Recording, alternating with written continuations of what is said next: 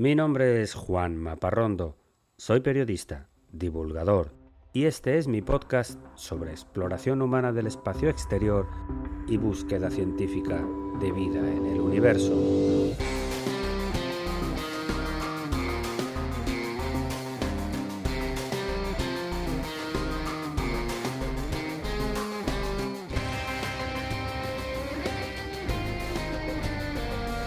Bienvenidos a El sueño de Laika.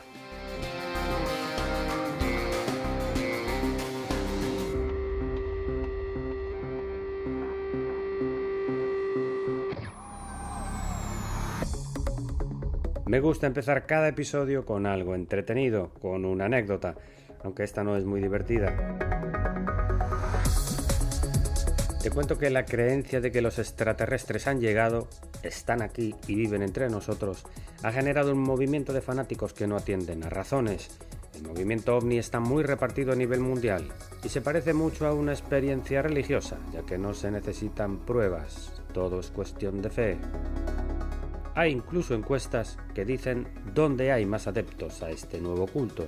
Y oh sorpresa, es en los Estados Unidos, donde se han registrado hasta ahora más de la mitad de los avistamientos de ovnis, los aterrizajes de naves de otro mundo y los secuestros o abducciones de seres humanos. El colmo de esta creencia fue en 1997 con la llegada cerca de la Tierra del cometa Hale-Bopp, que se podía ver a simple vista. En ese año, el líder de una secta de creyentes en los ovnis convenció a 39 seguidores a suicidarse, con la promesa de que detrás de ese cometa llegaba una nave extraterrestre que se los llevaría a todos en forma espiritual en un viaje estelar. Todos los fanáticos estaban vestidos con ropa oscura y tomaron su veneno, convencidos de que iban a entrar en la nave con su alma, abandonando su cuerpo en la Tierra. El líder de este culto, llamado Marshall Applewhite, también se suicidó.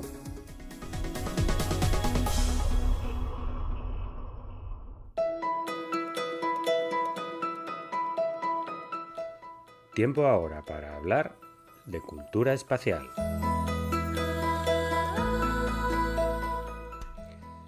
La observación de un meteorito provocó un cambio radical en el hombre más poderoso de la Tierra hace 1700 años.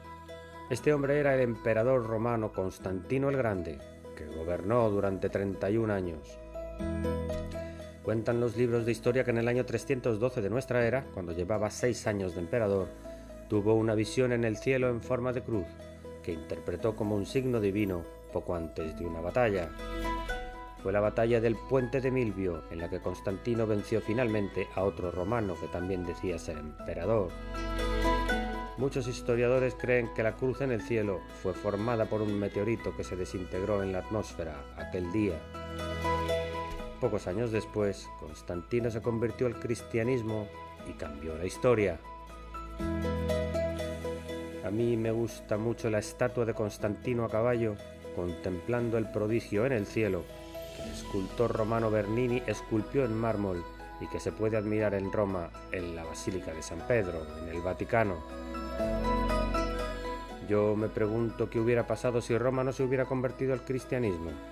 El movimiento de seguidores de Jesús de Nazaret hubiera continuado, desde luego, pero sin duda a otro ritmo.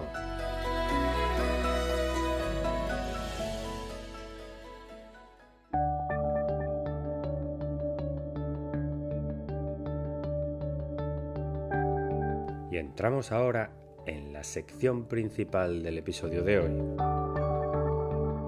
que está dedicado a las colonias espaciales de Gerard O'Neill.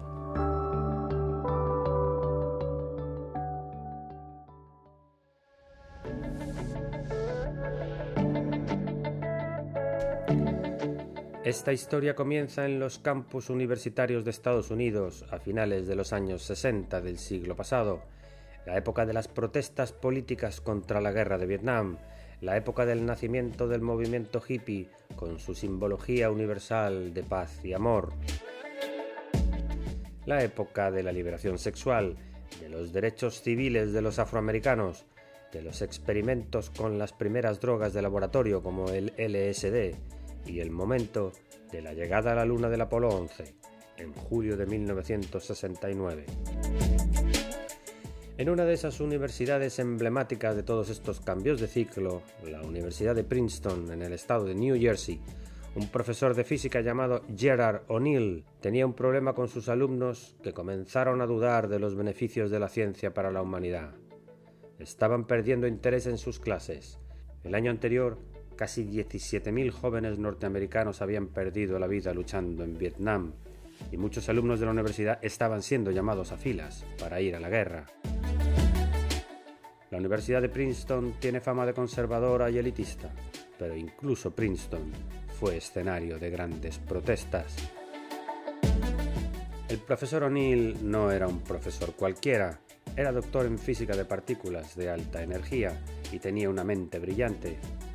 Fue nada menos que el impulsor de la idea de los aceleradores de partículas, que hoy están tan de moda. No le faltaba creatividad, y mientras su universidad estallaba en agitación política, se le ocurrió organizar un seminario fuera de clase para aplicar la física a un tema fuera de este mundo. O'Neill organizó a sus alumnos y les preguntó sobre el futuro de la humanidad en el espacio, un tema recurrente en aquellos días en los que los primeros seres humanos caminaban en la Luna y parecía que la conquista del cosmos ya no tenía vuelta atrás. Las preguntas eran ¿Cuál es el mejor destino para la expansión tecnológica del hombre? ¿Los asteroides? ¿Los planetas? Y fueron esos jóvenes idealistas, comprometidos a cambiar una situación que no les gustaba, los que aportaron ideas para un futuro lejano, con ayuda de la experiencia docente de su catedrático de física. Las conclusiones de su seminario fueron claras. Si la humanidad quiere expandirse por el cosmos, la superficie de los planetas no son su mejor opción la Luna es una roca estéril y fría. Marte es un desierto lleno de radiación solar. Si los seres humanos en el futuro no caben en el planeta Tierra y una parte de ellos debe emigrar, decían los alumnos, lo mejor sería construir colonias espaciales simulando las condiciones de vida en la Tierra, donde pudieran vivir miles, millones de personas. Y el profesor cumplió su objetivo. Convenció a sus alumnos de que la ciencia en general y la física en particular sí podía utilizarse para el beneficio de la humanidad. Y pasaron unos pocos años. Los alumnos se graduaron y comenzaron a trabajar. La guerra de Vietnam terminó en 1975. El último viaje a la Luna fue el del Apolo 17 en 1972. Y la idea de las colonias espaciales fue cobrando forma en la mente del profesor hasta que decidió poner por escrito sus ideas en un artículo titulado La colonización del espacio, que apareció en la revista Physics Today. Y en 1977 publicó su obra más importante y conocida, un libro llamado The High Frontier, o algo así como La frontera elevada, describiendo con detalle lo que debía hacer la humanidad para construir su futuro en el espacio, por medio de esas grandes colonias artificiales rotantes que simulen la gravedad terrestre y que tengan un tamaño tan grande que quepan ciudades enteras con terrenos de cultivo, montañas y lagos, un lugar tan agradable que cientos de miles de seres humanos quieran irse a vivir allá, quieran cruzar la frontera elevada que da título al libro. Esta es la voz del profesor O'Neill explicando su idea.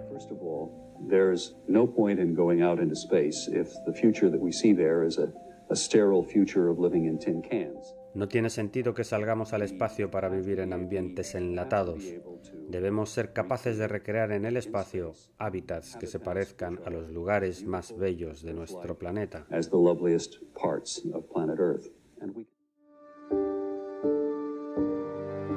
El libro del profesor O'Neill causó un gran impacto en la época por las ideas innovadoras, pero sobre todo por las ilustraciones.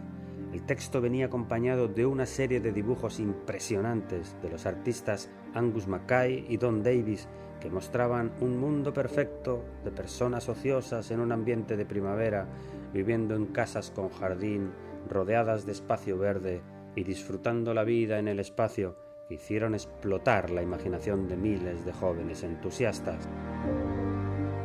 En su libro, O'Neill aconsejaba la construcción de la primera estación para unas 2.000 personas, que debía estar situada en el punto Lagrange 5, o L5, entre la Tierra y la Luna, un lugar en el que la fuerza de gravedad de los dos astros sea nula y una colonia puede ubicarse con total seguridad.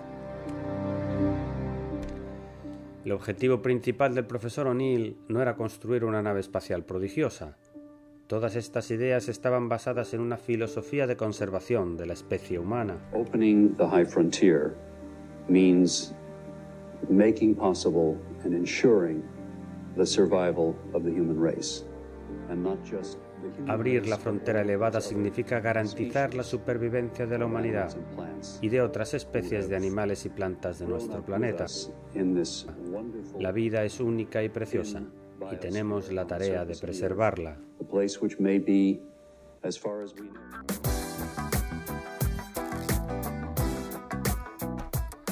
¿No te suena este argumento?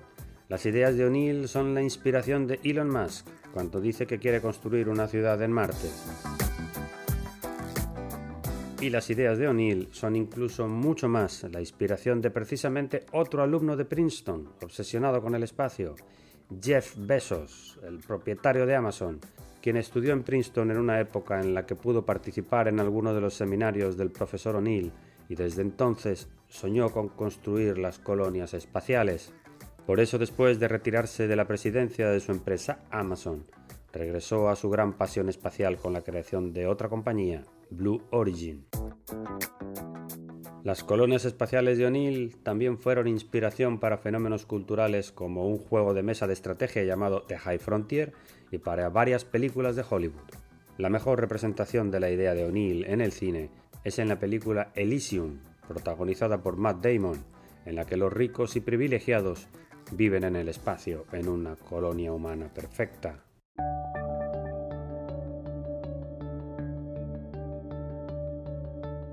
De algún modo se puede decir que O'Neill puso en práctica sus enseñanzas. Cuando era joven, había sido candidato astronauta para el programa Apolo, pero fue rechazado por la NASA. Pero cuando murió de leucemia en 1992 y fue incinerado, su familia contrató los servicios de una empresa que lanza cenizas al espacio sin duda el mejor lugar para un pionero de la conquista humana del cosmos.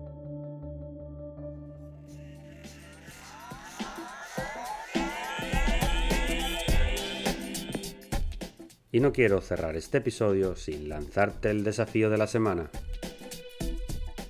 Seguro que has visto las fotografías recién publicadas por la NASA, obtenidas con el nuevo telescopio James Webb. Fíjate en un pequeño cuadro que no es una foto. Es una tabla que presenta las mediciones del espectro de un exoplaneta. Es una prueba científica de que se ha encontrado agua en otro mundo fuera del sistema solar. Es un descubrimiento tan importante que será el tema de mi próximo episodio. Y hasta aquí el episodio de hoy de El sueño de Laika. Espero que te haya gustado. Escríbeme a laika.podcast.gmail.com y sígueme en mi cuenta de Instagram, laika.podcast.